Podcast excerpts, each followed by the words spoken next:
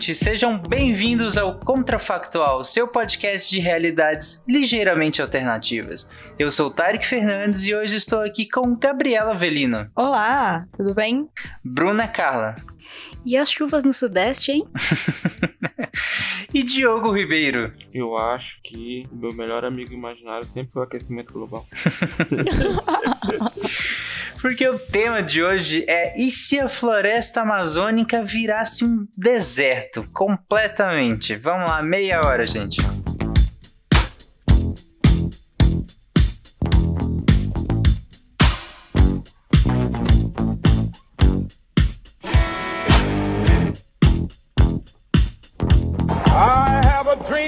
one day every valley shall be exalted. Then they will have my dead body, not my obedience. That's one small step for man, one giant leap for mankind. Okay, we've had a problem. A nação quer mudar. A nação deve mudar. A nação vai mudar. A maior potência do planeta é alvejada pelo terror.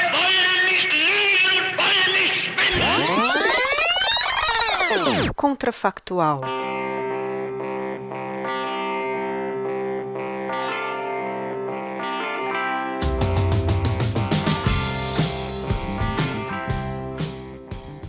Gente pode começar pela tragédia que seria, assim, para os dois principais países que mais se afetariam e que parece estar mais pouco se importando com isso, que é o Brasil e os Estados Unidos, devido à alteração completa das convecções, né, do, do, de como se comportaria toda o, a migração de, de nuvens de chuva do, da Antártida, etc. Que é o que aconteceria, né? Acho que a pior alteração de transformar a floresta em deserto seria exatamente isso, a alteração variação dos ritmos, onde chove e quanto chove. Né? Se a gente for pensar por esse lado, que é um lado mais sério e tal, a gente teria um problema de chuva que é questionável. E aí, com essa questão de chuva, a gente teria é, menos disponibilidade hídrica de um modo geral, né? Alguns. É, então, não ia ter reabastecimento de lençol freático, ia diminuir é, a quantidade de água nos cursos d'água, que ia gerar uma série de outros problemas, impactos indiretos da, da desertificação da Amazônia, né? E assim, a gente não ia ter mais mico-leão dourado, que, né, é um problema. Eles são bonitinhos. é, a gente não teria muita espécie, né? Tanto de, Sim. tanto de planta quanto de, de animais, o que seria até bem preocupante, até mesmo com a questão de descoberta de novos fármacos, pesquisas de novas espécies muita coisa que ainda nem foi descoberta sumiria. Seria que o planeta em si ia se readaptar, né? Que a gente sempre acha que a gente, nós somos o mundo, mas o mundo, na verdade, ele existe com a gente ou sem a gente. A pergunta é como que a gente iria se adaptar como espécie depois, devido à mudança radical, né, climática que iria acontecer. Isso que o mundo ia continuar sendo o mundo. Imagina, daqui a, a iria surgir novos bichos, a, a desertificação, a, em 20 mil anos a gente teria um Saara, né? Que tem vida. A pergunta é: teríamos um O Brasil teria gente, né? pra ver isso. É, então, somos. É, né, a gente está aqui ocupando esse espaço, então a gente tem um um lado socioeconômico para pensar, né? Quais seriam as consequências socioeconômicas para a gente? Então, nossa agricultura mudaria completamente. Não estou falando só de quem ocupa a área da floresta amazônica, né? Que tem seus tipos de cultivo e por aí vai. Falo nós que estamos aqui ao sul também, né? Por conta dessa questão mesmo que o Diogo trouxe das chuvas. Então, mudando o regime de chuva, muda o regime das plantações. O que, que você vai poder plantar? E vai, você vai ter chuva para isso? Você vai ter água para plantar? E a dessedentação animal, como é que fica? Então, é, porque é diferente da, do Saara, que tá lá pra gente desde sempre. E as, as populações que estão naquele entorno e tudo mais, todas se adaptaram àquele regime, aquelas condições climáticas. Pra gente é completamente diferente, porque a gente tem já um, uma vivência, uma experiência, um status que vai ser mudado e virado do avesso, né? Então é uma série de, de coisas, assim. A gente vai poder, não sei, é, plantar o que a gente planta? Eu acho que não, sabe? Principalmente nesses lugares que a chuva tem origem na formação das nuvens que, né, que são amazônicas, por exemplo. É, o Diogo falou em relação a que o mundo se adapta, né? É, só que aí, a gente, se a gente pega a questão de eventos adversos, eventos adversos são adversos pra gente, no caso, né? De, de modo geral, não é adverso pro planeta. E então, como nós nos adaptaríamos a esses eventos adversos é que é o problema aqui, né?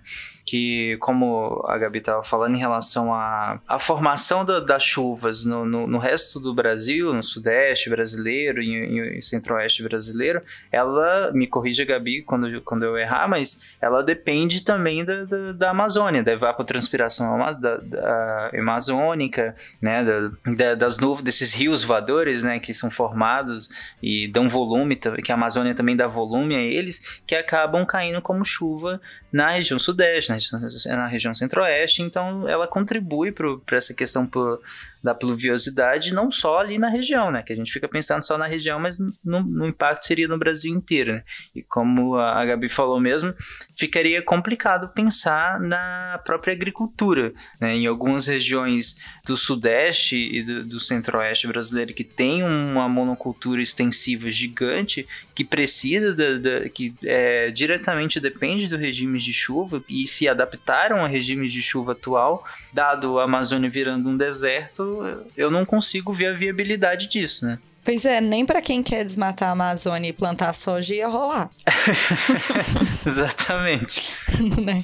É, uma coisa que eu, não, eu acabei não comentando lá no início é que como isso aconteceu. Eu não sei se vocês querem ir para esse caminho, aqui é vocês que mandam no controle factual, mas o, o, se quiser, eu acho interessante pensar mais ou menos em como isso aconteceu. Eu, que eu, eu acredito que a, muita gente saiba que o solo da Amazônia não é necessariamente um solo rico, né? E, tecnicamente ele é um solo relativamente pobre. É tanto que, como a Gabi falou, a questão do, do avanço da fronteira agrícola para a Amazônia, ele é ruim não só pelo avanço em si, pela derrubada, mas é porque geralmente essas terras elas são pouco produtivas, porque o solo não é tão rico assim.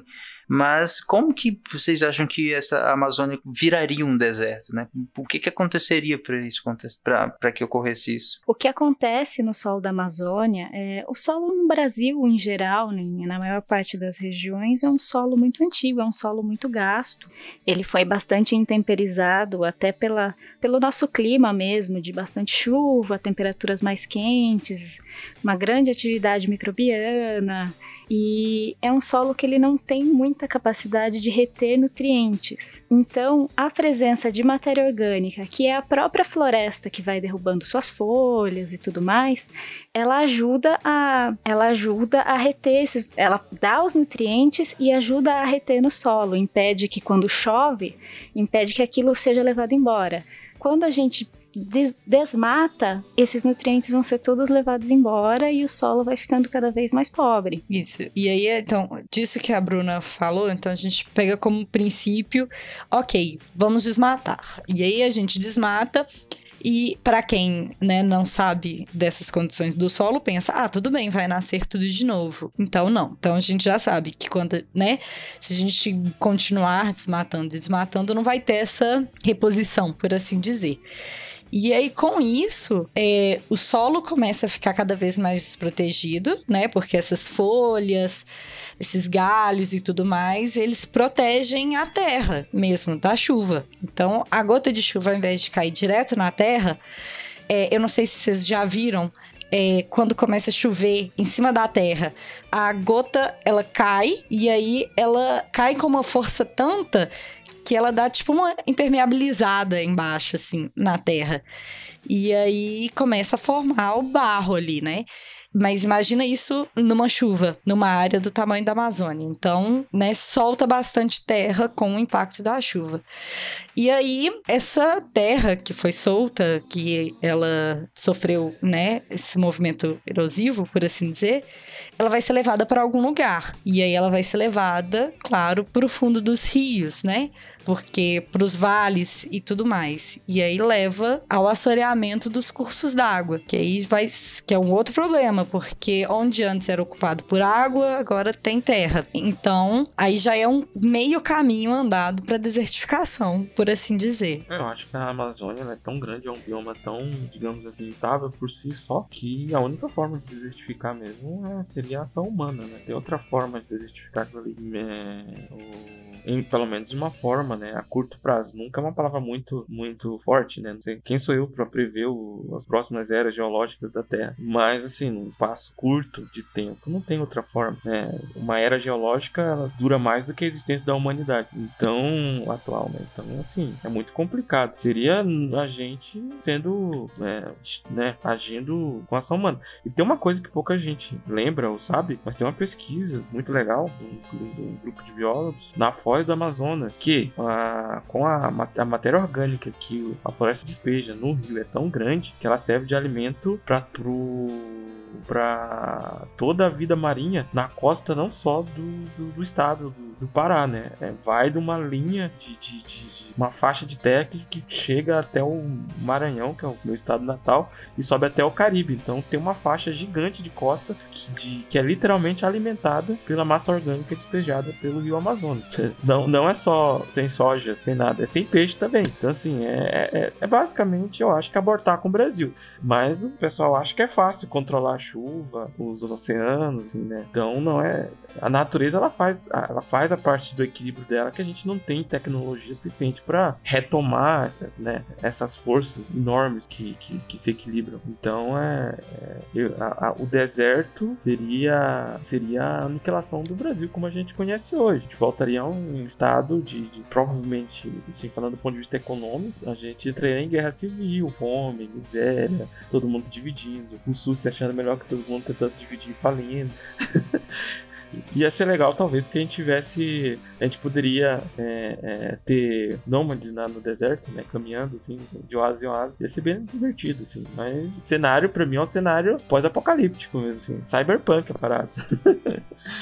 É, então vocês colocaram que esse cenário do, do, da desertificação poderia ocorrer por um avanço, né, por uma ação antrópica, né, um avanço da, digamos aí, da, da fronteira agrícola ou, ou, ou próprio ou até da, da questão da, da exploração madeireira, né, enfim um avanço humano sobre a floresta, em que tiraríamos a cobertura vegetal né, da, da floresta amazônica e que com as chuvas, com, com todo o ciclo pluviométrico, esse solo é, cada, ficaria cada vez mais pobre até chegar ao ponto da desertificação em si, se eu entendi bem. É, porque a gente tem que. Acho que a primeira coisa que a gente tem que pensar, né, que a gente não, não falou sobre isso que é o que é deserto, que é um lugar que não tem água. Então, acho que é a primeira coisa, porque a gente sempre pensa no Saara e em muita areia e coisa assim. O que eu acho que não ficaria distante da realidade da Amazônia, se fosse o caso. Então, ok, as paisagens seriam semelhantes. Mas a questão da disponibilidade hídrica, da falta, né? Eu acho que ela que seria norteadora pro caos porque a gente ia ter, né, a gente não ia ter vegetação, a gente não ia ter, né, como a gente conhece hoje, a gente não ia ter a fauna que a gente conhece hoje, e influenciaria para o resto do Sudeste e Sul e o resto do, do país. E tem uma outra coisa, né, que puxando o que o Diogo falou, que é que a gente não tem tecnologia para arrumar as coisas, né, para consertar o que ficaria depois. E a tecnologia que a gente tem em algumas partes, ela seria cara demais. Porque imagina a gente adubar a Amazônia inteira para plantar, sabe? É uma coisa que é economicamente inviável fazer isso. Sem contar que a gente ia só gastar adubo. E irrigar. E irrigar, exatamente. E irrigar num lugar que não tem água. Porque como os cursos d'água estão assoreados, a gente ia ter que fazer uma outra transposição de São Francisco, sei lá, para levar água para esse lugar que não tem água. Mas os rios de baixo, que também dependem do regime de chuva, que é dado pela Amazônia, também estariam com um volume menor. Gabi, você que é diferente, me corrija se eu estiver errado. Mas a, a a massa de, de, de, ar que faz chuva no Sudeste que vem da Antártida, ela só para ali porque desce uma massa de ar da Amazônia. Se não tem massa da Amazônia, ela sobe e vai embora, né? Não é Pera, isso? eu não entendi nada que você disse. Desculpa.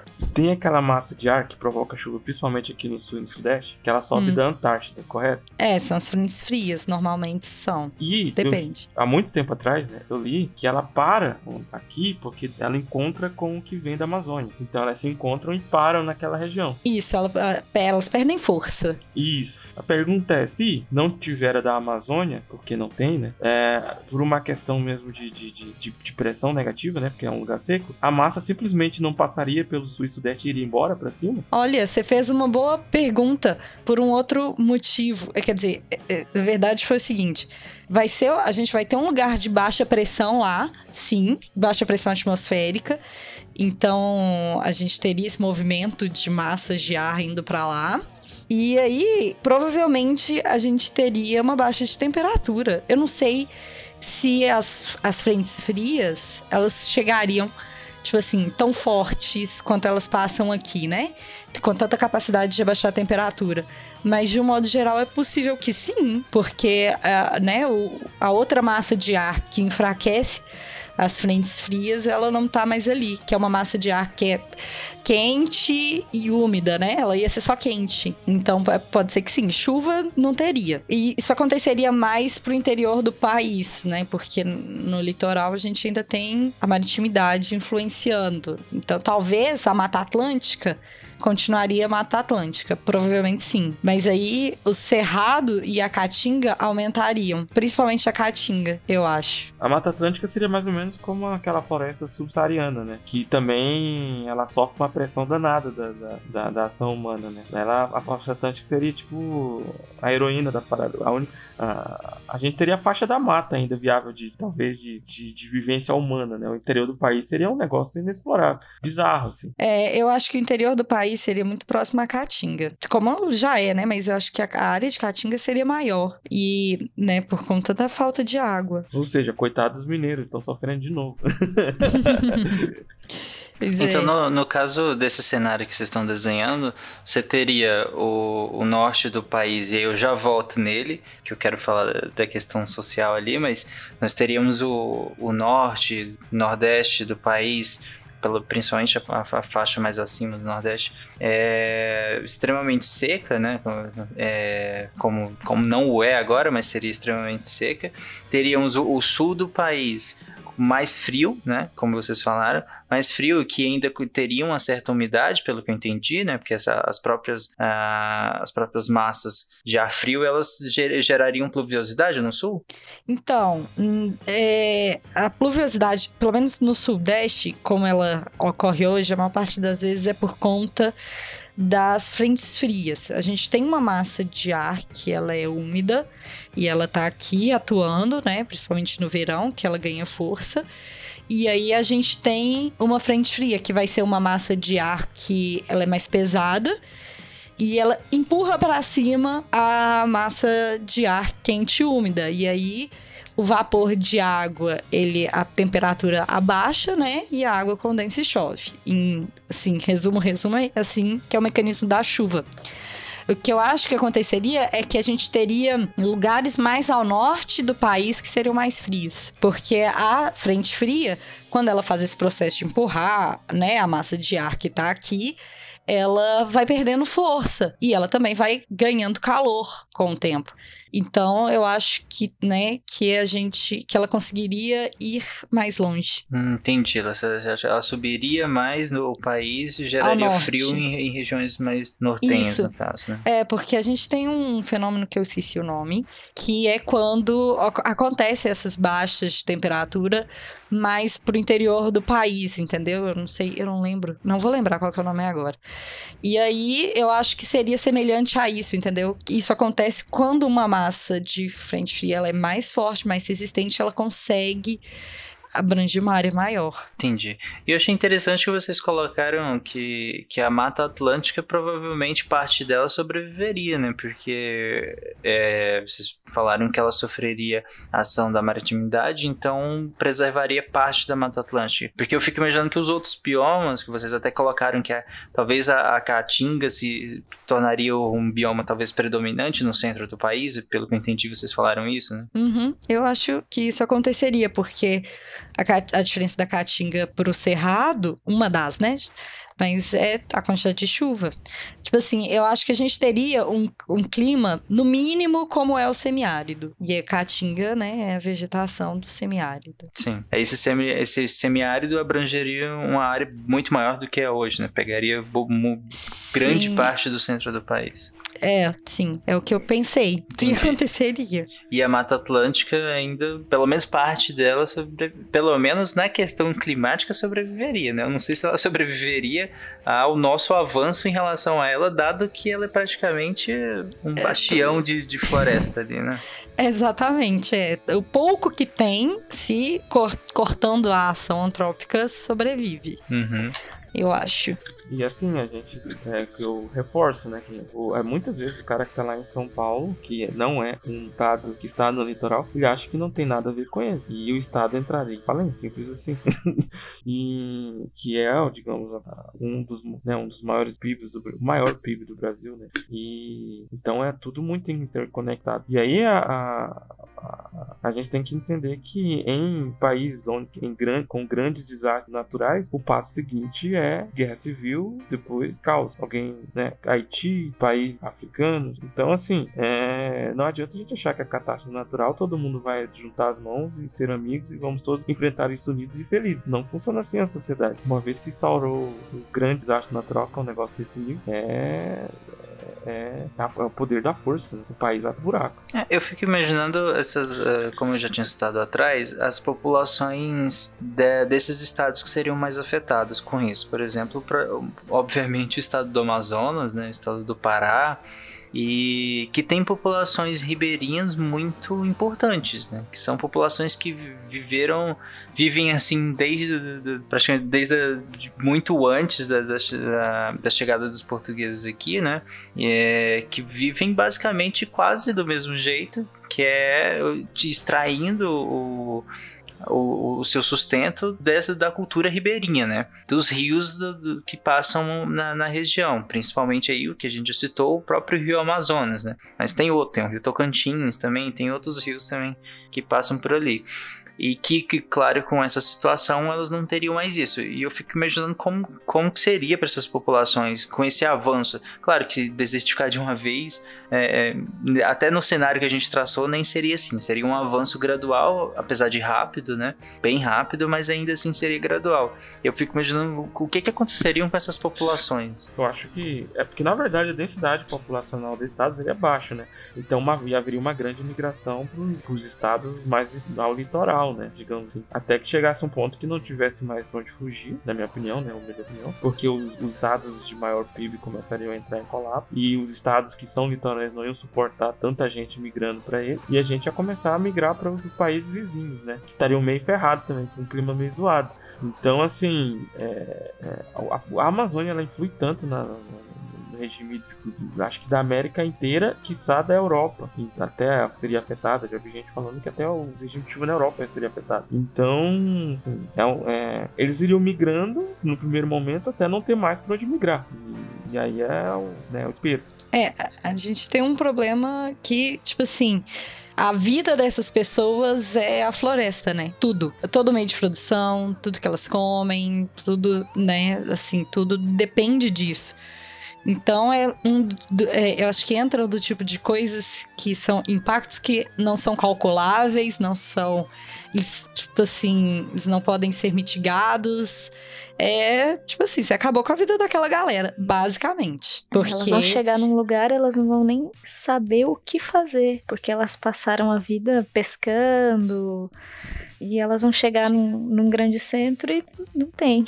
É, destinados à medicância, coitados. Porque, tipo assim, ainda que o cara ele era um pescador e tudo mais e tal, e aí ele vai para São Paulo. Tipo assim, a, o que ele sabe produzir ali, ele não, não pode, né? Ele não tem espaço para produzir. E, e tal. É, seria, acho que, um dos maiores fluxos migratórios da, da, da história. É, seria um negócio bizarro. Mas na hora que... Sem contar, é a questão das emoções das pessoas, né? Porque a história dela foi construída ali, a história da família dela foi construída ali. E de repente não Sim. tem mais. E, inclusive, é, vocês colocaram da, da, questão da chegada dessas pessoas em grandes centros, mas eu fico imaginando que boa parte do. Aliás, o, o que os, os pessoal do agronegócio adora falar, né?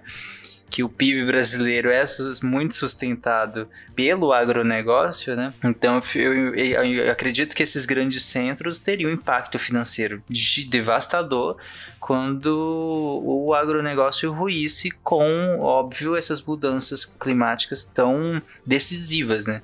E aqui o ruir, eu não tô falando que chegaria a zero, óbvio que não.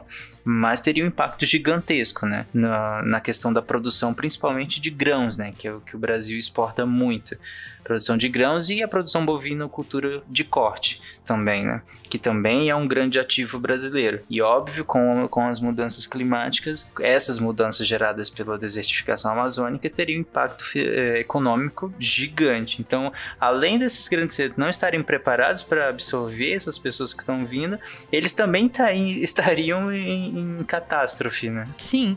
É, economicamente, o país daria uma quebrada, né? Sim, básica. Porque no mínimo. No mínimo, assim, começando básico. Porque é, como você disse, né, dos ativos do agronegócio, que que, que, que, perderia completamente a potência que tem. Completamente. É, nós, nós com todo respeito, eu, eu, acho que né, a África é um grande continente, mas nós seríamos a África, seria grande guerra civil, governos piores do que a já tem, fluxos migratórios absurdos, é, sabe? Seria um negócio nesse nível. É, o, o, a questão, a gente. questão de subsistência mesmo, de sobrevivência, né? Até o, a gente, como, como população humana, se readaptar a situação, meu Deus, demoraria muitos anos, séculos talvez, de, de, de, de, guerra e sofrimento. E é um negócio que na verdade seria, seria sentido a nível global. Você imagina que o, o, o fluxo migratório ali, africano e do Oriente Médio já impactou a Europa. E não imagina o que seria um país do tamanho do Brasil entrando em colapso e colapsando uma América Latina inteira. É um negócio assim, os Estados Unidos já é pro buraco junto, porque eu queria ver muro que ia segurar. Pode construir muro que quiser, meu irmão. Isso, sim, a gente nem sabe o que de fato aconteceria, por exemplo, é, eu não sei, né? Deve ter alguém que saiba, mas assim, com o fluxo hídrico do, da, do norte, da América do Norte, com a vida marinha da América do Norte. Ia pro buraco também, tipo. Então, assim, é um fluxo migratório, só o fluxo migratório já ia falir a América do Norte. Ia ter muita gente pra eles absorverem. Mas, assim, coisa que faz o atual fluxo migratório do, do centro-americano parecer coisa besta, né? Seriam milhões de pessoas subindo. Então, assim, é é, algo a nível catástrofe a nível mundial, né? Eu já pegaria um, um barco, né, pro, pro, pra Ásia há muito tempo. Quando começou a desertificar, acho que eu vou pra um, sei lá, assim, Tailândia, né? Acho que o clima lá talvez não dependa tanto da Amazônia. Inclusive, você estava falando de imigração. Tem um outro tipo de imigração que, que teria um impacto também muito grande nos centros e aí em outros países, inclusive, né? Países que fazem fronteira, que tem uma, uma que tem uma cobertura amazônica também, né? Da floresta amazônica, que é a questão dos animais. É, nós teríamos muitos animais que, que entrariam em extinção e tantos outros que migrariam, né? À medida que, que, a, que, a, que as condições climáticas, condições de habitat começassem a se tornar adversas, esses animais tentariam migrações cada vez para as bordas da, da, dessa floresta, né? E à medida que, que essa desertificação avançasse, e aqui eu, tô, eu, eu não estou considerando que ela avança do centro para o fim, mas enfim, não importa, é, à medida que a desertificação avançasse, esses animais, obviamente, de, eh, começariam a migrar para áreas mais longe e até chegarem em, grandes centros, né? É a quarta Cavaleiro do Apocalipse, a peste? É, imagina. e, aí, e aí nós teríamos problemas enormes em relação. E aqui eu, eu acredito que muita gente, talvez, quando eu falo, eu fico imaginando uma onça chegando no meio da cidade nem é exatamente tanto assim que eu estou falando. Eu digo uma coisa mais simples, como por exemplo, é, pequenos artrópodes, enfim, vários outros animais que causariam caos na saúde pública, né? Em relação, por exemplo, à questão das zoonoses, né? Como é que você controla as zoonoses com esse fluxo migratório de animais nessa dimensão? E humanos, né? É, eu, eu, é, uma anta no meio da, da, da Paulista é de boa. Eu quero ver. Ah, o, o foda é os mosquitos, né? que vão vir. Ou as doenças transmissíveis, que, que a galera do Sudeste tem pouco contato, que vai vir com a população do Norte migrando pro Sul, né? Então tem tudo isso. É. é... Imagina, surto de malária no Paraná. que divertido. É, isso é um, um risco. Enquanto o Tarek foi falando, eu só pensei nos hipopótamos do, do Pablo Escobar. que ele deixou um monte de hipopótamo pra trás, assim. Girafa, né? Que a galera que, ele, que eles ficaram no córregozinho lá próximo. Mas é, é um, um, uma questão que nem tinha passado, né? Os animais, eles vão para algum lugar. E sem contar que, né, é, eu não sei como que é migração de aves, né? Como que elas, como que tem isso na Amazônia. Mas ia ser uma outra questão também. Sim, acho que nós teríamos um, um nível de extinção que talvez comparasse as grandes extinções, né? Porque seria uma quantidade de, de espécies extintas é absurda, assim, sem, sem noção da quantidade. Que não, não teria como se adaptar a um novo clima tão, tão diferente do para o qual elas evoluíram, né? para o qual elas se adaptaram em tanto tempo. Porque aqui no nosso cenário a gente está considerando um período curto de tempo, né? de, de desertificação. Então, não daria com. Mas, para finalizar o, o, episódio, a gente falou de grandes coisas. Chegamos em guerra civil, em fome, em migrações, em extinções de, de grandes quantidades enormes de espécies. E agora, no final, eu fiquei pensando numa coisa um pouco menor, aliás, muito menor do que grandes extinções, obviamente mas é que para mim eu acho que a desertificação da Amazônia chegaria é, seria a perda de para mim talvez da, da melhor gastronomia brasileira que é a gastronomia da Amazônia. Seria uma perda muito triste para o Brasil porque eu considero a gastronomia nortista como a melhor do país. Então seria muito triste perder o jambu o tucupi né, os peixes e o açaí é, seria muito triste. O Atala ia ficar sem formiga pra fazer prato, cara. Ele ia falir. Sim. Exato. O, o Atala ia ter que promover gastronomia de deserto, né? Pelo mundo. Coitado. Com outros tipos de insetos. Sim, sim. As barraquinhas de açaí que estão espalhadas por aí também ia tudo fechar. É, não teria, não tem, não tem como suprir tanto açaí com leite condensado no resto do Brasil sem a, sem a região com amazônica. Com Guaraná ainda por cima? no Guaraná, né? Acabou. Guaraná não tem nem, não tem nem possibilidade. E aí, no, como no contrafactual da semana passada, o Guaraná talvez seria usado, aí nesse cenário agora não, nem, nem temos. tem Guaraná. Nem Guaraná. e última, última colocação, como tudo sempre termina em apocalipse zumbi, poderia ser descoberto um vírus num bolsão profundo da floresta espalhado pelo mundo. Já pensou? Nossa! Olha, isso pode é, isso pode, não querendo alongar, já vamos encerrar, mas isso não, não, pode parecer uma loucura grande, mas tem áreas, tem espécies na, na, floresta amazônica a gente nem faz ideia que existe, né? Tem muito, tem projeções de, de e agora eu não tenho os números, mas tem projeções de, de, milhares de espécies que a gente nem faz ideia que existe, talvez nunca nem descubra, né? Sim, e, e se uma dessas migrar para algum lugar e ela tiver algum hospedeiro que transforme todo mundo em zumbi. Exatamente. Não que não exista, né? Tem aquele fungo que faz isso com formiga. Vai que, ele, que tem algum tipo de, de variação. A cereja do bolo. Apocalipse zumbi. e com esse apocalipse zumbi eu encerro esse episódio. Gente, realmente eu não imaginei que acabaria em apocalipse zumbi a desertificação da Amazônia, mas é isso. Contrafactual é isso. um abraço, gente. Até semana que vem. Obrigado a todo mundo. E comentem lá no post do Contrafactual.